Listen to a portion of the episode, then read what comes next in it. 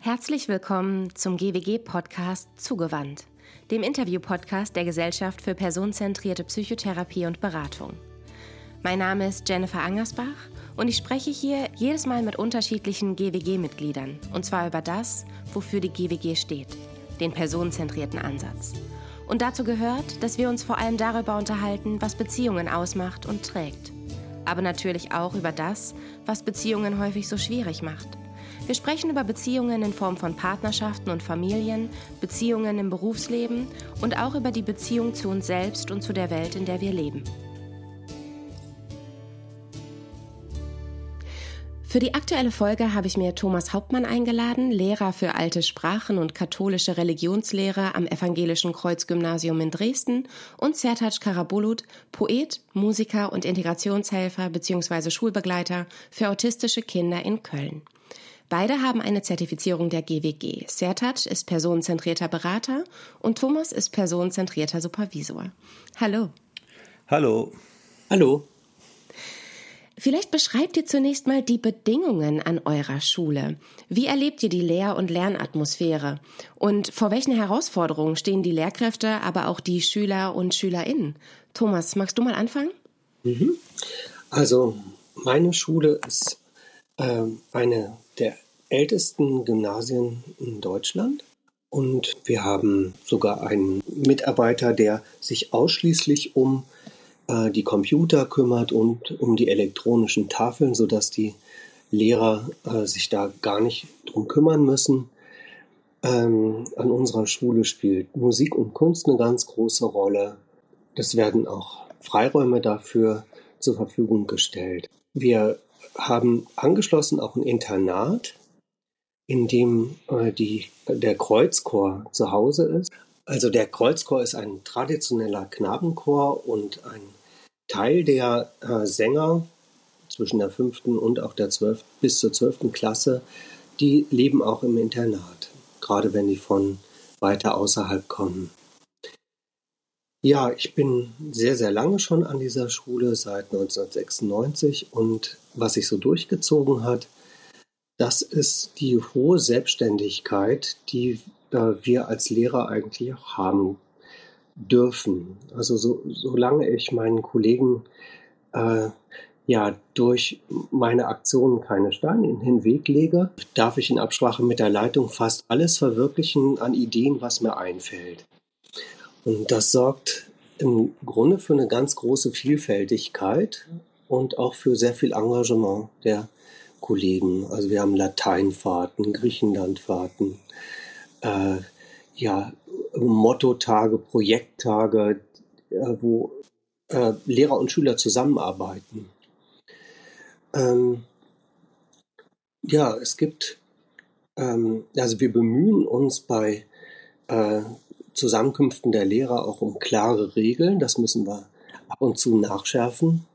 Also wenn wir feststellen, dass das, äh, dass da irgendwas unklar geworden ist und wir haben äh, Supervision seit vielen, vielen Jahren. Und es gibt zwei Supervisionsgruppen mit jeweils acht Plätzen und die Lehrer nehmen freiwillig gerne daran teil, auch ältere Kollegen. Und das äh, führt im Grunde zu einer fehlerfreundlichen Kultur, äh, wo man sich auch äh, erzählt, was schiefgegangen ist, ohne das Gesicht zu verlieren. Und das mindert enorm den Stress. Das klingt ja erstmal nach einem ja, ich möchte fast sagen, Schlaraffenland, sowohl für SchülerInnen als auch für die Lehrenden. Ähm, kein Lehrermangel, digitale Tafeln, jemand, der hauptamtlich dafür, beziehungsweise äh, hauptberuflich dafür eingesetzt ist, ähm, sich tatsächlich vor allem um Computertechnik, Ausstattung zu kümmern. Ähm, die, das hohe Maß der Selbstständigkeit, viel Freiheiten. Sertac, wie wie ist das bei dir? Wie geht's dir, wenn du das hörst? Wie, wie sind die Bedingungen an, an deiner Schule? Und äh, wie erlebst du da die Lehr- und Lernatmosphäre? Beim Zuhören gerade, Thomas, bin ich auch ins Schwärmen gekommen. Und äh, es hat auch das eines der, der, der Themen berührt, mit denen ich mich beschäftige, und zwar was die, was die ähm, ökonomischen Verhältnisse in Deutschland angeht zwischen den verschiedenen Schulsystemen Und als du sagtest, äh, du bist auf einem Gymnasium und einem, äh, mit einem angeschlossenen Internat und dass das alles so gut läuft, habe ich an ganz viele Schulen gedacht, an denen ich war, wo es also ganz diametral lief. Und die Schule, an der ich aber momentan unterrichte, ist dem sehr ähnlich. Es gibt auch, also ähm, die Digitalisierung hat sich, also ist sehr weit fortgeschritten. Die Kinder haben jetzt mittlerweile alle ein iPad bekommen. Es gibt auch diese elektronischen Tafeln. Ähm, die Klassen sind sehr klein, weil es eine also hochgradig inklusive Schule ist, in denen auch äh, Therapien äh, wie und Physiotherapien und Ergotherapien innerhalb der Schule angeboten werden. Es ist eine Ganztagsschule. Äh, die Klassengröße äh, in den Unterstufen ist ungefähr zwischen 8 und 10. Äh, in den Unterstufen und von, in, äh, von der Oberstufe kann ich nichts erzählen, weil ich in der Unterstufe arbeite. Gibt es ein, auch eine Doppelbesetzung plus eine dritte Person, die noch unterstützend in der Klasse ist, um sich um die sozialen Probleme, um das Klassenklima und all diese Sachen, die so während des, während des Schulalltags passieren, zu kümmern.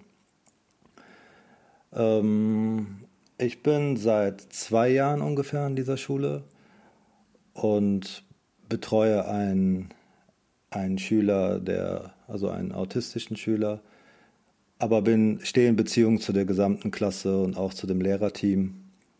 Ich mache die äh, Integrationshilfe, Integrationshilfe oder die Schülerbegleitung mache ich seit fünf Jahren, bin aber seit ich denken kann, eigentlich nonstop im deutschen Bildungssystem. Also angefangen von Grundschule, dann habe ich äh, mehrere verschiedene Schulen besucht. Erst vom, äh, war ich auf dem Gymnasium, dann musste ich auf die Hauptschule, dann auf die Gesamtschule, in die Uni und von der Uni dann direkt irgendwie in die Schule wieder rein. Das heißt, äh, ich habe da einen, einen sehr weiten Blick über die Jahre bekommen, den ich äh, hoffe heute so ein bisschen auch hier wiedergeben zu können. Ja, vielen Dank. Das heißt, ähm, auch an deiner Schule gibt es, ich weiß gar nicht, du hast jetzt nicht vom Lehrermangel gesprochen, aber... Äh Kann ich noch äh, was zu sagen? Ähm, da ich... Ähm, da ich ja nicht Teil des äh, Lehrerinnen-Teams bin, kriege ich sowas nicht ganz mit. Ich bekomme es mit, indem äh, ich merke natürlich, dass oft Stunden ausfallen, manchmal äh, einen ganzen Tag lang und es viel vertreten wird, manchmal auch niemand da ist, der vertreten kann. Da, da, da merkt man schon, dass ein gewisser Mangel herrscht und es gibt QuereinsteigerInnen in verschiedensten Fächern, was auch darauf deutet, äh, dass jetzt ähm, Lehrkräfte, die jetzt offiziell von der Uni ausgebildet wurden, das sind ja dann äh, Leute, die dann direkt aus der Physik kommen oder aus der äh, aus der Wirtschaft kommen, was eigentlich nicht schlecht ist, dass die, dass die SchülerInnen auch direkten Bezug zu, zu Menschen haben, die nicht genuin äh, Lehrkräfte sind. Doch ich merke halt, dass, die, dass es oft bei diesen QuereinsteigerInnen die Probleme sich dann äh, ja, im Unterricht, in der Didaktik oder in dem, wie stehe ich vor den Kindern, wie, wie bekomme ich das hin, dass alle Lust haben, äh, auf den Unterricht und wie gestalte ich das da, da ist es dann manchmal schwierig. Das heißt, an deiner Schule kannst du schon, ich meine, wenn du berichtest, manchmal fallen ganze Tage aus, äh, es wird viel vertreten. Das heißt, ihr bekommt den Lehrermangel äh, definitiv deutlich zu spüren. Ähm, du hast gleichzeitig aber auch gesagt, dadurch, dass es eine hochgradig inklusive Schule ist, ähm, seid ihr zum Teil in der Unterstufe sind da eben drei Lehrkräfte, drei Lehrpersonen äh, für eine sehr, sehr kleine Gruppe zuständig. Ähm, es gibt mittlerweile iPads, das heißt die Digitalisierung, die merkst du auch an deiner Schule. Und du hast aber auch angedeutet, dass du äh, nicht nur eigene persönliche Erfahrungen aus deinem eigenen Schulleben mitbringst, sondern eben auch nochmal ganz andere Erfahrungen in, in und an anderen Schulen gesammelt hast, wo eben genau diese ökonomischen Verhältnisse nicht gegeben waren und es keine digitalen Tafeln, iPads und Co gab. Genau. Mhm. Und äh, ja, man, ich merke das halt, äh, ich habe an, an Grundschulen äh, habe ich als Integrationshelfer gearbeitet, sogenannte Brennpunktschulen in Anführungsstrichen. Das sind meistens Schulen, die in Stadtteilen sind, wo viele ArbeiterInnen wohnen, wo, äh, wo jetzt, ja, also so, man würde sagen, das klassische Arbeitermilieu, auch wenn es, äh, wenn man heutzutage nicht mehr wirklich von Klassen spricht. Und äh, an Gesamtschulen sah ich das sehr ähnlich. Sehr große Klassen und sehr viele soziale Probleme, die und das, die Schwierigkeit des, des Umgangs auch von Lehrern zu Schülern und untereinander. Und da sehe ich auch heute noch äh, viel, äh, viel Bedarf, auch was, wenn man den Bogen jetzt auf die Personenzentrierung schlägt, was man da auch als personenzentrierter Berater innerhalb der Schule bewirken kann. Mhm. Jetzt hast, hattest vor allem du, Sertac, auch viele ähm, Herausforderungen genannt, vor denen die LehrerInnen und wahrscheinlich auch die SchülerInnen stehen. Einerseits äh, Quereinstieg, das heißt, es mangelt manchmal an Wissen über Didaktik und Motivation der Schüler und SchülerInnen.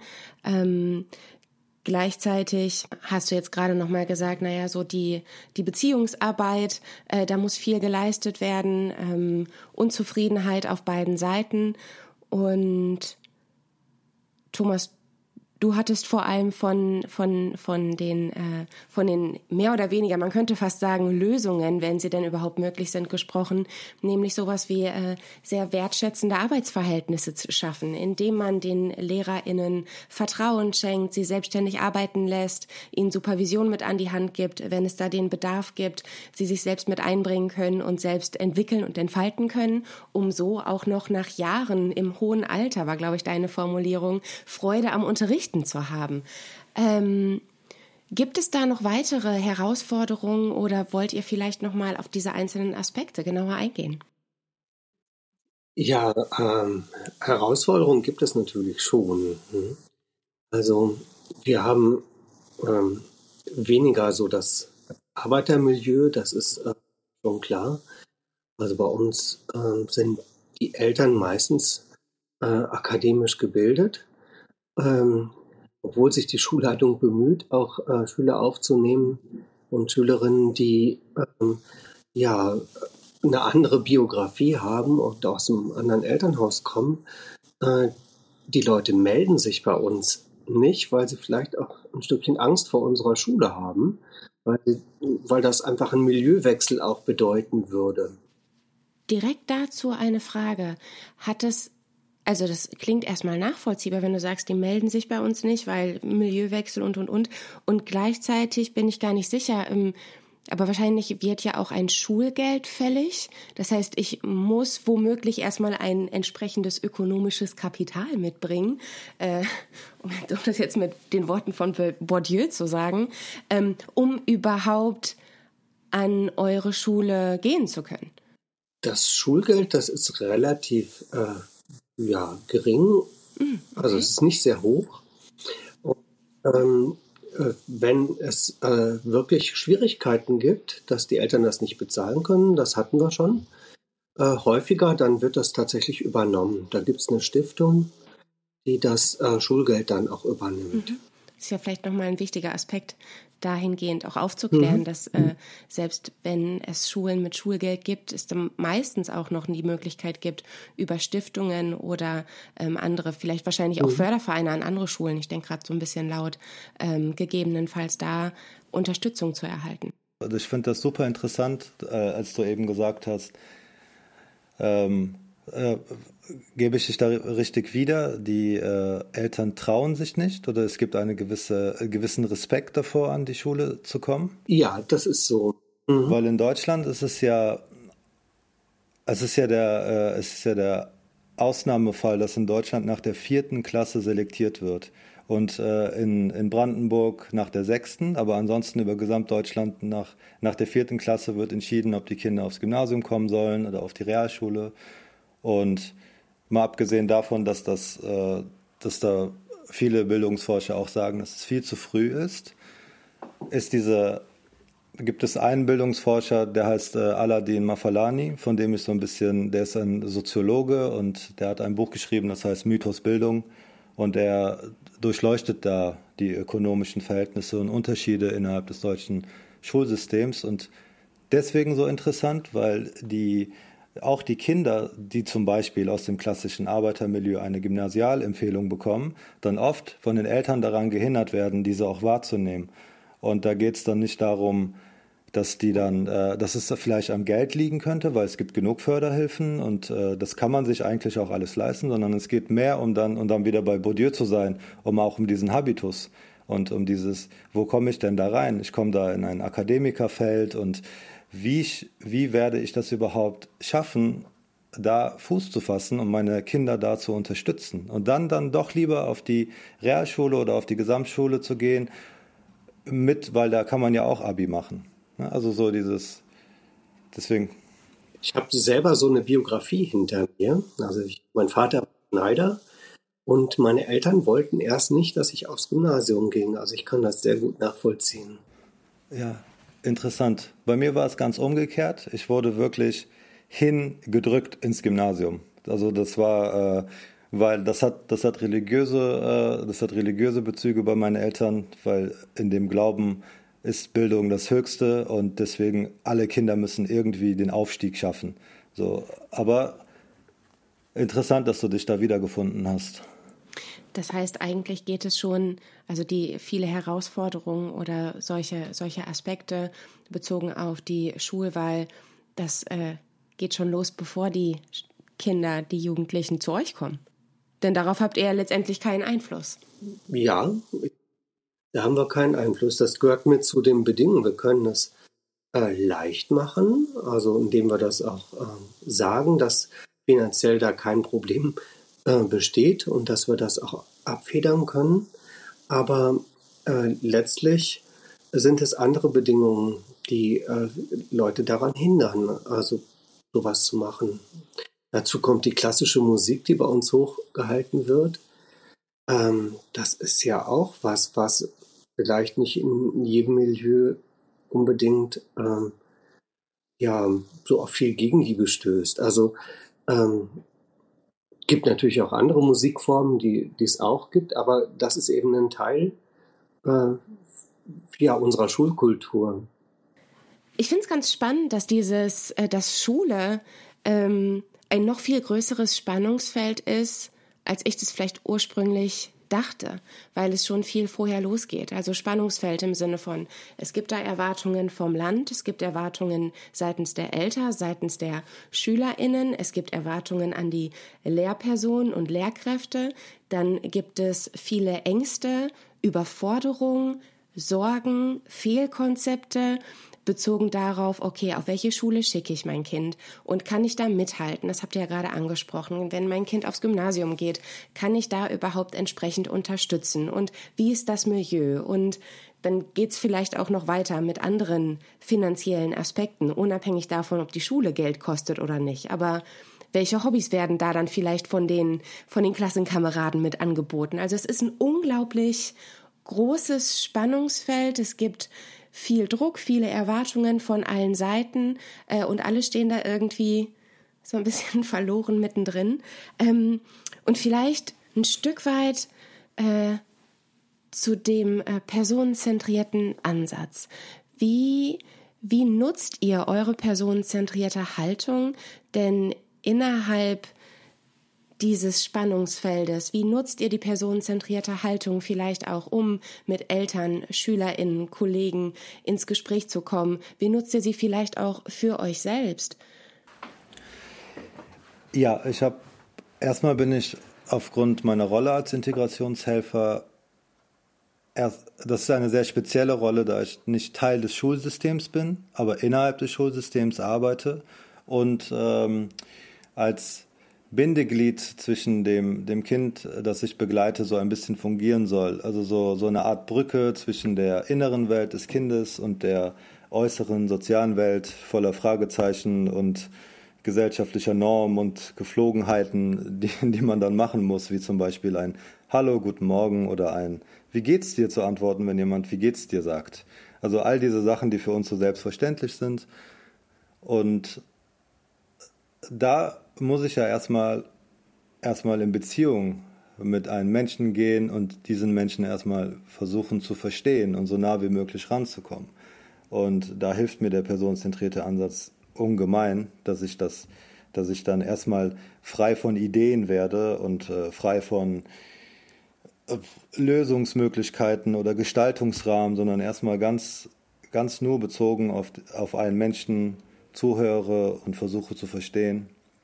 Und das hilft den Kindern auch über den Zeitraum, auch durch, dadurch, dass sie Empathie erfahren, dass sie auch irgendwie also ich sehe die Entwicklung dann bei den Kindern in der Art, dass sie dann auch ein bisschen näher an ihre Gefühle herankommen und das hilft denen dann auch im sozialen Miteinander mit anderen SchülerInnen. Und bei den Lehrkräften ist es eigentlich dasselbe, dass wenn ein Unterricht sehr stressig verläuft und die Kinder keine Lust haben und man irgendwie motiviert da reingeht und dann auf einmal stehen da zehn Gesichter, die alle äh, antworten auf heute machen wir das. Und dann, oder irgendwie, es wird geredet, es, es, es fliegen Flieger durch die Gegend. Und mittlerweile, durch die iPads, fliegen jetzt keine Flieger mehr oder keine Pappkugeln, sondern äh, es werden sich Nachrichten geschickt. Untereinander über Airdrop. Also es ist immer noch irgendwas mit Luft, aber es ist jetzt eine, in, in der digitalen Luft.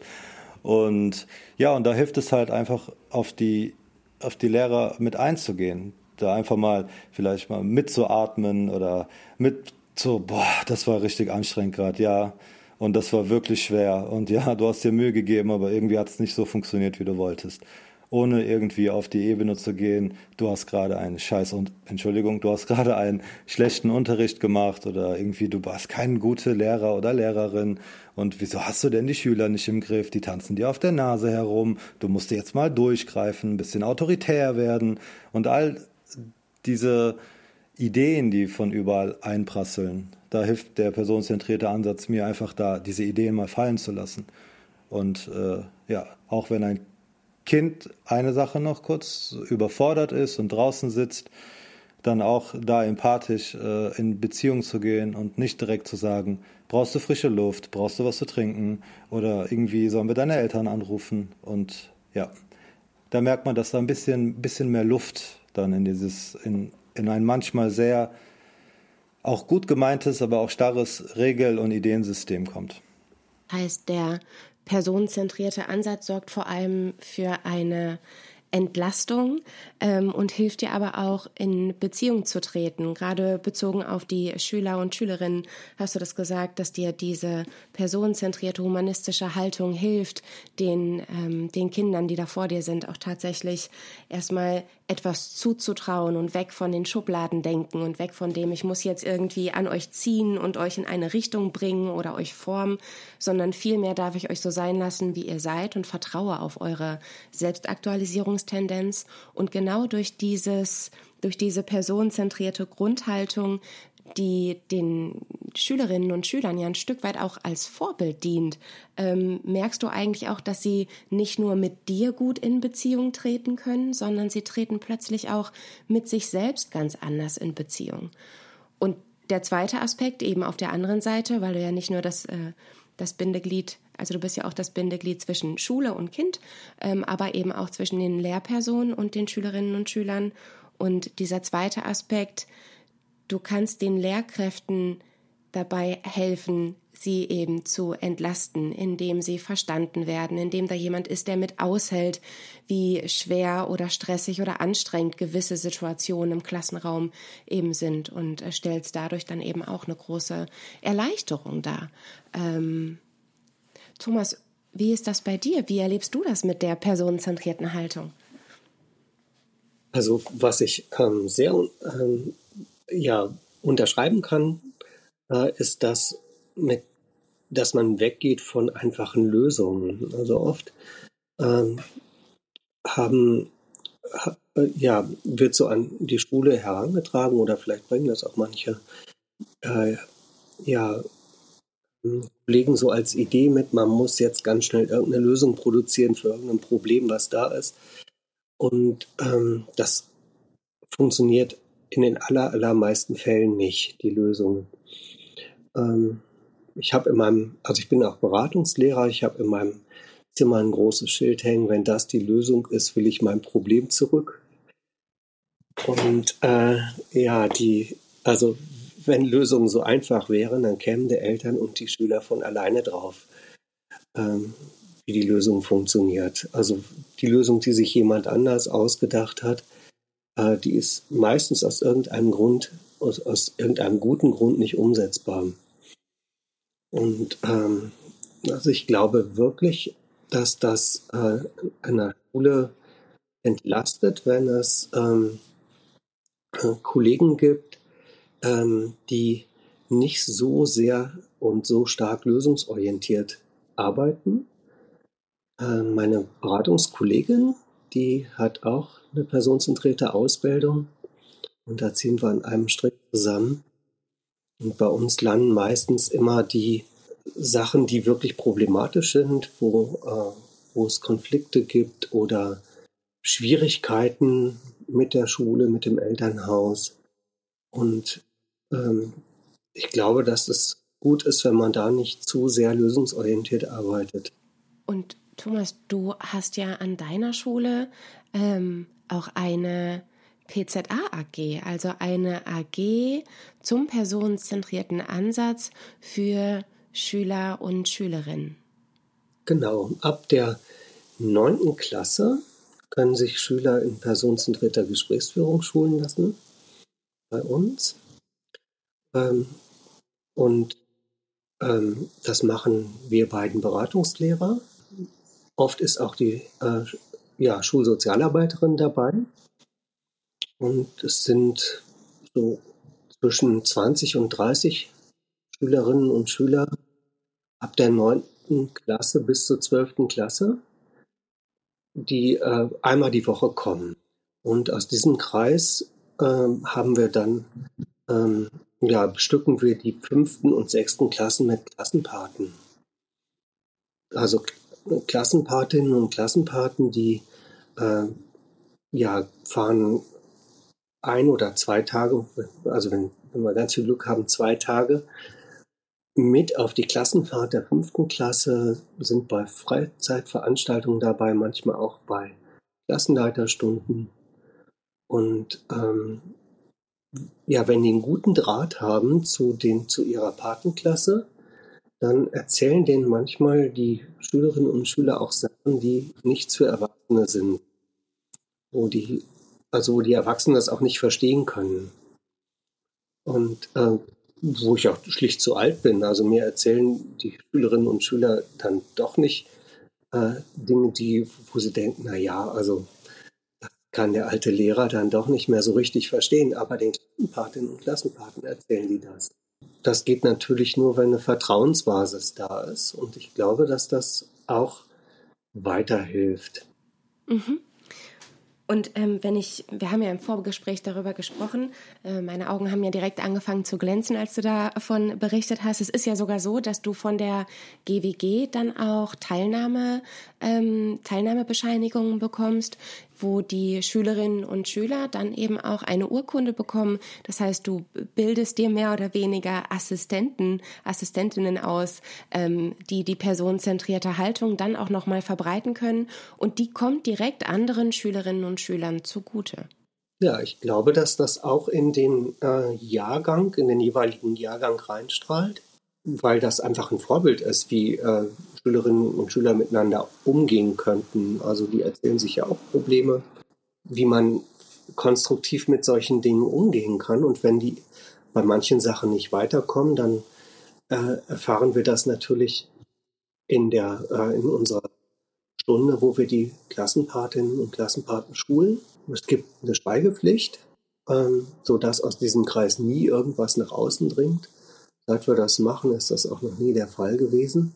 Ich glaube, dass das äh, insgesamt das Schulklima äh, beeinflusst und auch eine, eine Form der äh, sehr intensiven Zusammenarbeit von Schülerinnen und Schülern mit Lehrerinnen und Lehrern ist. Ne? Das heißt, das ist ja schon mal eine ähm, schöne Idee, die sich mit etwas Zeitaufwand, wobei es ja meistens AGs gibt, die von Lehrkräften angeboten werden. Und welche AG man da anbietet, das ähm, ist ja ein Stück weit auch äh, im Rahmen des eigenen Gustos, um es mal so zu sagen. Aber das wäre tatsächlich eine Möglichkeit, ähm, wie sich die äh, personenzentrierte Grundhaltung vielleicht auch noch mal viel stärker an Schule verbreiten lässt. Ähm, Sertac, wäre, wäre das zum Beispiel auch etwas, was du dir an deiner Schule vorstellen könntest? Äh, erstmal, ja, auf jeden Fall. Ich könnte es mir an jeder Schule vorstellen. Ich könnte es mir auch, äh, wenn, wenn wir uns jetzt mal ein bisschen wünscht dir was vorstellen können, auch in vielen Institutionen und Firmen und überall von mir aus. Also an, ich werde da ich werde da nicht Stopp sagen. Aber äh, was ich so, was ich so, so erhellend finde, wenn, wenn Thomas das erzählt, ist diese, es ist, man sagt ja immer, dass die, dass die Mühlen der Institution so ganz langsam malen und dass man, wenn man Veränderungen, also so zum Beispiel Bildungsforscher, die, die, die forschen und die sagen dann, hey, 45 Minuten Unterricht, das ist nicht gut oder macht irgendwie Gruppenarbeit hier, aber dann doch Einzelarbeit da und Frontalunterricht ist auch gut und die Ideen sind überall da, aber die Umsetzung dauert dann oft manchmal Jahre und das kann ermüden, aber dieses, dass du das jetzt innerhalb eines Schulsystems in die Schulstruktur eingebaut hast, das, das wird ja es kann ja gar nicht anders sein, als dass das hohe Wellen schlägt oder sanfte Wellen schlägt. Weil das ist, äh, ja, und manchmal ist das so, so basal, aber ich habe mein Kind letztens beobachtet, wie es die Hand in einen See getan hat und dann ist, äh, sind die Bewegungen über den ganzen See gegangen. Und ich dachte mir, ja, schau mal, es ist nur eine Bewegung und es fließt überall hin. Und ich habe dieses, ähm, das, was was bei euch dann so strukturell ist, das ist dann bei mir eher momentan noch auf der sehr individuellen und in der ich versuche da zu wirken, wo innerhalb des Schulsystems Raum gegeben wird. Es ist ja dann, äh, also es sind Nischen, die ich versuche personenzentriert zu wirken. Und äh, manchmal im Vorübergehen, manchmal aber auch äh, in fünf bis zehn Minuten oder manchmal, je nachdem, wenn auf einmal Raum da ist, dann doch aber auch über eine Stunde. Aber ja, das ist so, deswegen kann ich mir das sehr gut vorstellen. Das ist ein schönes Bild, was du bei deinem Kind beobachtet hast und auch schön, wie du das direkt zur Verfügung gestellt hast. Schau mal, wozu du in der Lage bist. Du kannst diesen ganzen See in Bewegung bringen mit einer kleinen Geste. Ich hatte direkt Gänsehaut, als du das erzählt hast. Ich wollte das nochmal unterstreichen und hervorheben. Und auch ganz schön, dass du das hier zur Verfügung stellst und eben sagst, ja, und es sind wirklich manchmal kleine Stellschrauben, die, also klein nicht im Sinne von nichtig, sondern klein im Sinne von, ja, das lässt sich relativ schnell ohne hohen bürokratischen Aufwand in Schule oder eben auch in andere Institutionen und Unternehmen implementieren, sofern es eine Person gibt, die eben eine entsprechende Haltung ähm, vom Grunde auf gelernt hat und die eben verbreiten kann und möchte. Ja, sehe ich genauso.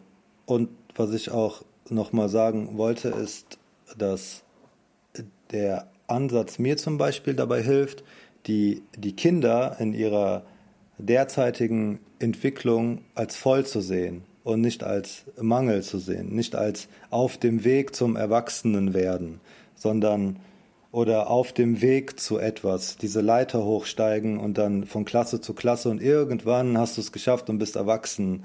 Juhu, sondern in dem Sinne, oder vielleicht nicht Juhu, oder äh, sondern einfach genau in, der, in, dem, in, dem, in dem gegenwärtigen, in der Empfinden und in der gegenwärtigen Perspektive zu bleiben und zu schauen, wie welche Art von Bewusstsein die Kinder in den Raum bringen, ohne von, von meiner erwachsenen Idee von wie läuft Rationalität oder Emotionalität, da, also viel da so reinzugeben, dass ich da so, ich weiß nicht, wie ich es ausdrücken kann, dass ich da vielleicht etwas erdrücke oder etwas behindere so, oder verhindere, was sich entwickeln könnte.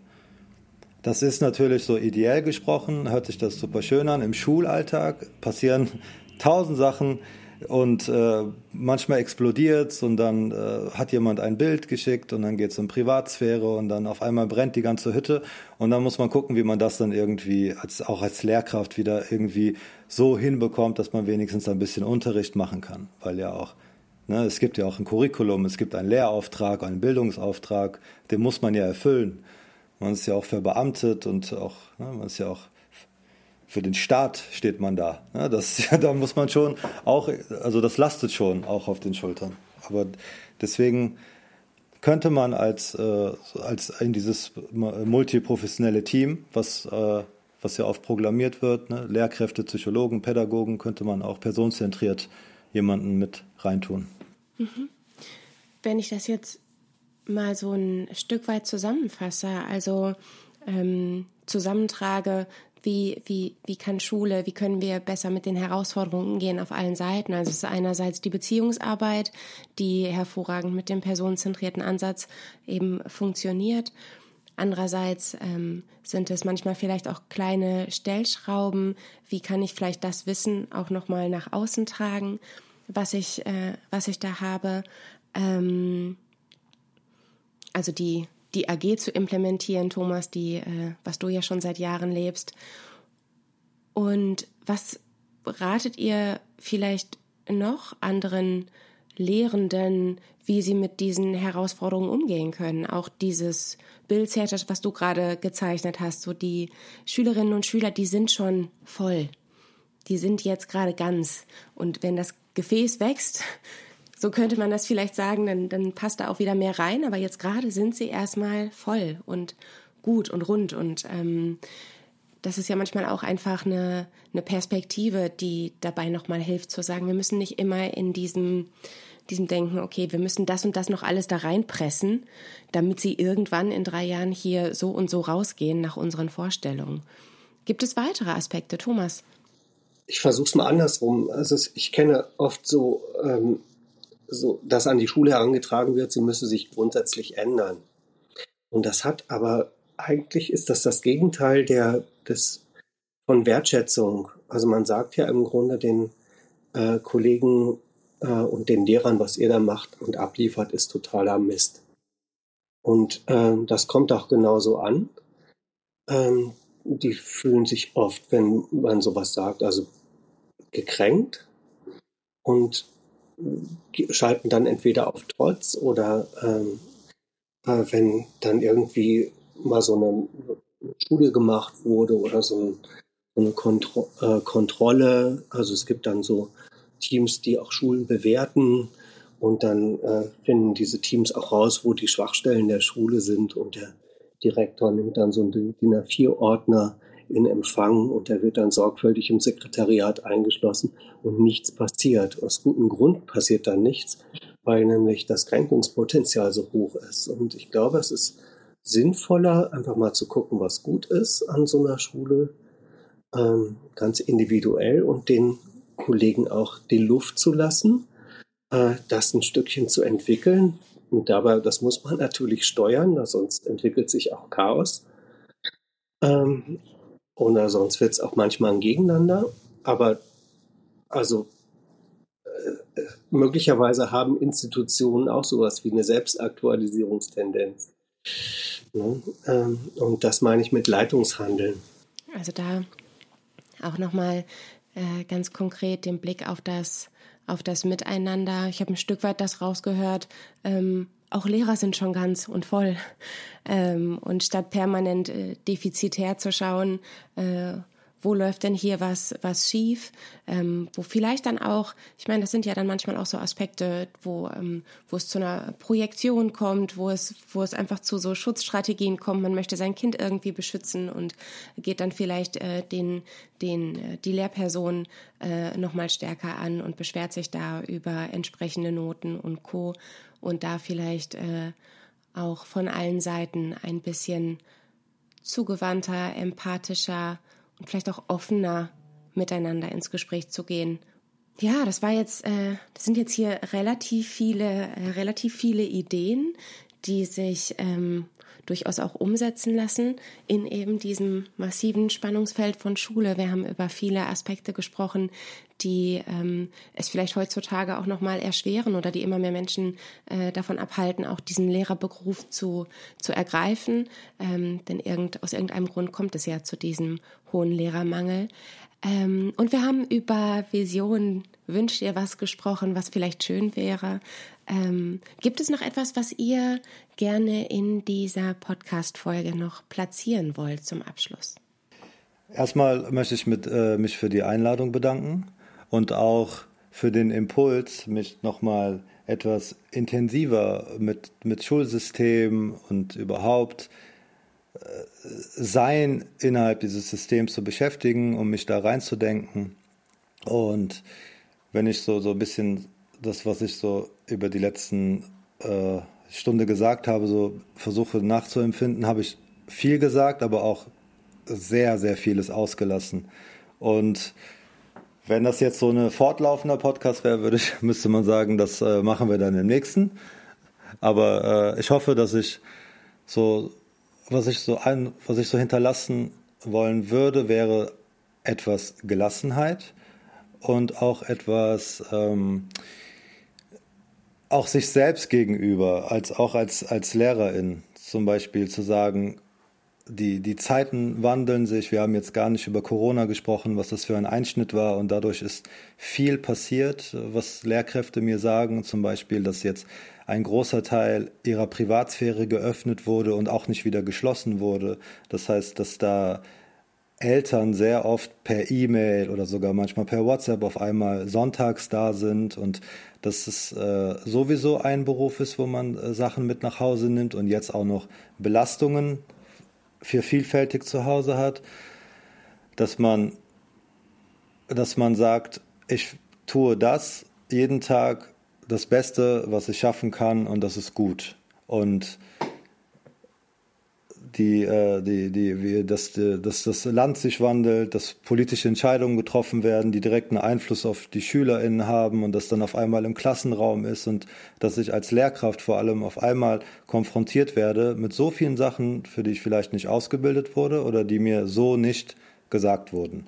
Dass auf einmal sozial, soziale Arbeit ganz wichtig ist oder irgendwie äh, auf einmal ähm, psychische Probleme innerhalb der, der Schüler auftreten, die auf einmal mir zugetragen werden, all diese ganzen Facetten, dass man da so ein bisschen, äh, ja, einmal so aus, auspustet und sagt, ich mache das gut und äh, also wisst ihr ungefähr, wo ich, wo ich hinaus möchte? Ich würde, äh, ich würde das jetzt so zusammenfassen. Also bei aller Liebe zum, zum Unterrichten, zu dem Fach, was man unterrichtet, zu den Schülern und Schülerinnen, ist es eben auch wichtig, den Blick immer mal wieder auch auf sich selbst zu richten, bei sich selbst zu schauen und eben mit, äh, ja, auch wieder, auch da kann man wieder die personenzentrierte Grundhaltung nehmen und die eben auch sich selbst zugutekommen zu lassen und eher darauf zu achten, was tut man alles bereits, was muss man vielleicht auch aushalten, ähm, sich selbst mit ein bisschen mehr Mitgefühl und Akzeptanz begegnen, um ähm, eben dann auch mit dieser Gelassenheit und Kraft und Energie jedes Mal wieder in den Unterricht zu starten, in die Woche zu starten, in das Schuljahr zu starten, statt äh, permanent drauf zu schauen, was eben nicht läuft, was äh, vielleicht fehlt, dass der Kollege schon wieder krank ist, dass man jetzt auch Vertretungsunterricht machen muss und der muss ja auch hervorragend vorbereitet sein und dass man am Ende der Stunde sagt, jetzt haben wir das schon wieder nicht hingekriegt, sondern tatsächlich mehr auf das zu schauen, was denn schon da ist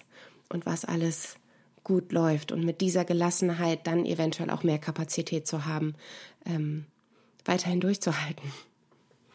Je nachdem, in welcher Phase es gerade ist. So, Setat? Ja, und auch genauso auch auf die SchülerInnen bezogen. Ne, also so, ne, das in beide Richtungen, genau. Und jetzt nicht Gelassenheit in dem Sinne, oh, es kann alles so bleiben, sondern es geht da eher um dieses, um dieses nicht so hart mit sich selbst ins Gericht zu gehen. Genau. Ja. Na, dieses äh, äh wertschätzende Hingucken, ähm, das zementiert ja nicht die Strukturen, sondern im Gegenteil, das macht erst Veränderung möglich. Ja, ja vielen Dank, lieber Sertac, lieber Thomas. Wenn es ansonsten, wobei nein, ich habe verstanden, es gibt noch ganz viel, über das ihr gerne reden würdet, aber ich äh, bedanke mich an dieser Stelle für eure vielen Ideen, Visionen und Impulse und auch für die Einblicke in euren Berufsalltag und wie ihr personenzentriert arbeitet.